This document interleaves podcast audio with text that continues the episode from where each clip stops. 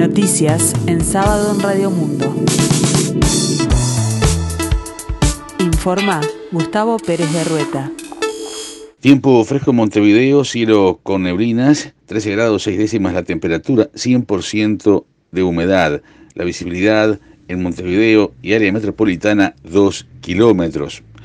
Coronavirus en Uruguay hay 3.077 casos nuevos, 62 fallecimientos y 516 personas en CTI, según el último informe del SINAE, elaborado y difundido este viernes. Hay 31.662 casos activos, de los que 625 corresponden a trabajadores del sistema de salud. El próximo martes, el presidente de la República, Luis Lacalle Pou, recibirá en la Torre Ejecutiva a los intendentes frente amplistas Carolina Cose de Montevideo, Yamandú Orsi de Canelones y Andrés Lima de Salto. El objetivo del encuentro es intercambiar sobre la emergencia sanitaria y temas vinculados a la pandemia, informó el programa Así nos va de Radio Carve y confirmó la diaria. Según informa a su vez Tele 12, el presidente se comunicó con el intendente de Canelones en las últimas horas por la lentitud de la vacunación en el departamento. En las últimas semanas, Orsi ha sido crítico con el gobierno y dijo que a los canarios se los perjudicó notoriamente. Por otra parte, a mediados de marzo, 11 intendencias enviaron una carta al gobierno nacional en la que informaron cuánto habían gastado en el marco de la emergencia sanitaria y sobre el impacto que esto tuvo en la disminución de sus ingresos. La intención de los jefes comunales era que se contemple a gobiernos departamentales en el Fondo Solidario COVID-19.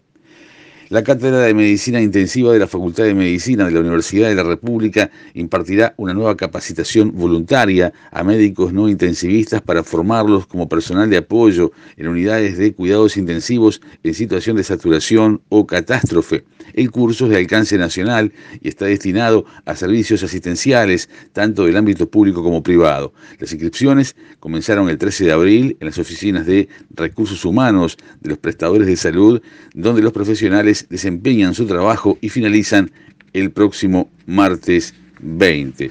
Las instituciones convocantes son el Ministerio de Salud Pública, la Administración de Servicios de Salud del Estado, la Coordinadora Nacional de Instituciones de Asistencia Médica Colectiva, Sindicato Médico del Uruguay, Federación Médica del Interior, la Sociedad Uruguaya de Medicina Intensiva, la Cátedra de Anestesiología de la UDELAR, la Sociedad Uruguaya de Anestesiología y Sociedad Uruguaya de Cardiología. Robo millonario en Costa Urbana Shopping, asaltaron a un remesero allí y huyeron en un auto. Los delincuentes amenazaron a un funcionario que hace el traslado a diario del dinero desde Red Pagos hasta un local de Banco República del Shopping. Cuatro delincuentes, en este caso, amenazaron con armas de fuego a un funcionario que hace el traslado a diario del dinero desde el local de Red Pagos del Costa Urbana Shopping hacia otro del Banco República, ubicado en el mismo centro comercial. Los asaltantes se llevaron casi 2 eh, millones de pesos, unos 40 mil dólares aproximadamente, informaron fuentes de la investigación a Montevideo Portal. El trabajador trasladaba el paquete con dinero cuando cuatro asaltantes lo amenazaron con armas de fuego, lo robaron y huyeron en auto. La policía está en estos momentos tratando de identificar a los delincuentes. En el deporte, la Confederación Sudamericana de Fútbol llevó a cabo la reunión de consejo donde definió que las eliminatorias sudamericanas se reinicien en junio de 2021 tras la suspensión de la doble fecha de marzo pasado. La ventana a realizarse entre los días 3 a 8 de junio, tres días antes del inicio de la Copa América, tendrá dos partidos y se estima que serán correspondientes a las fechas 7 y 8 Paraguay de local y Venezuela de visitante, ya que en principio las 5 y 6 que quedaron pendientes, Argentina de visitante y Bolivia de local, se van a reprogramar o se reprogramarían para más adelante, aunque falta la confirmación oficial. Luego se seguirá con dos triples fechas jueves, domingo y miércoles en las ventanas de septiembre, de 2 al 7, y de octubre, del día 7 al día 12, donde se sumarán los partidos eh, pendientes, lo que eh, compactará bastante más el calendario. El resto mantendría el calendario estipulado, lo que haría que quedaran eh, cuatro partidos para 2022 con plazo estimable, más si tenemos en cuenta que el Mundial de Qatar comenzará en el mes de noviembre. Y Plaza Colonia confirmó la contratación de Cristian Cebolla Rodríguez, el ex capitán de Peñarol, jugará el uruguayo 2021 en el equipo que dirige Eduardo Espinel, donde llega en condición de libre.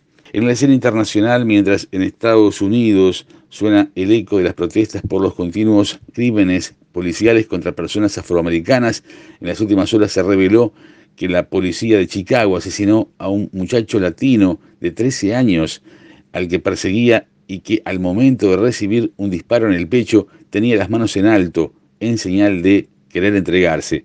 La víctima se llamaba Adam Toledo. Su muerte quedó registrada en un video grabado desde la cámara corporal de un policía y fue difundido por la unidad que investiga los crímenes que comete esa fuerza de seguridad.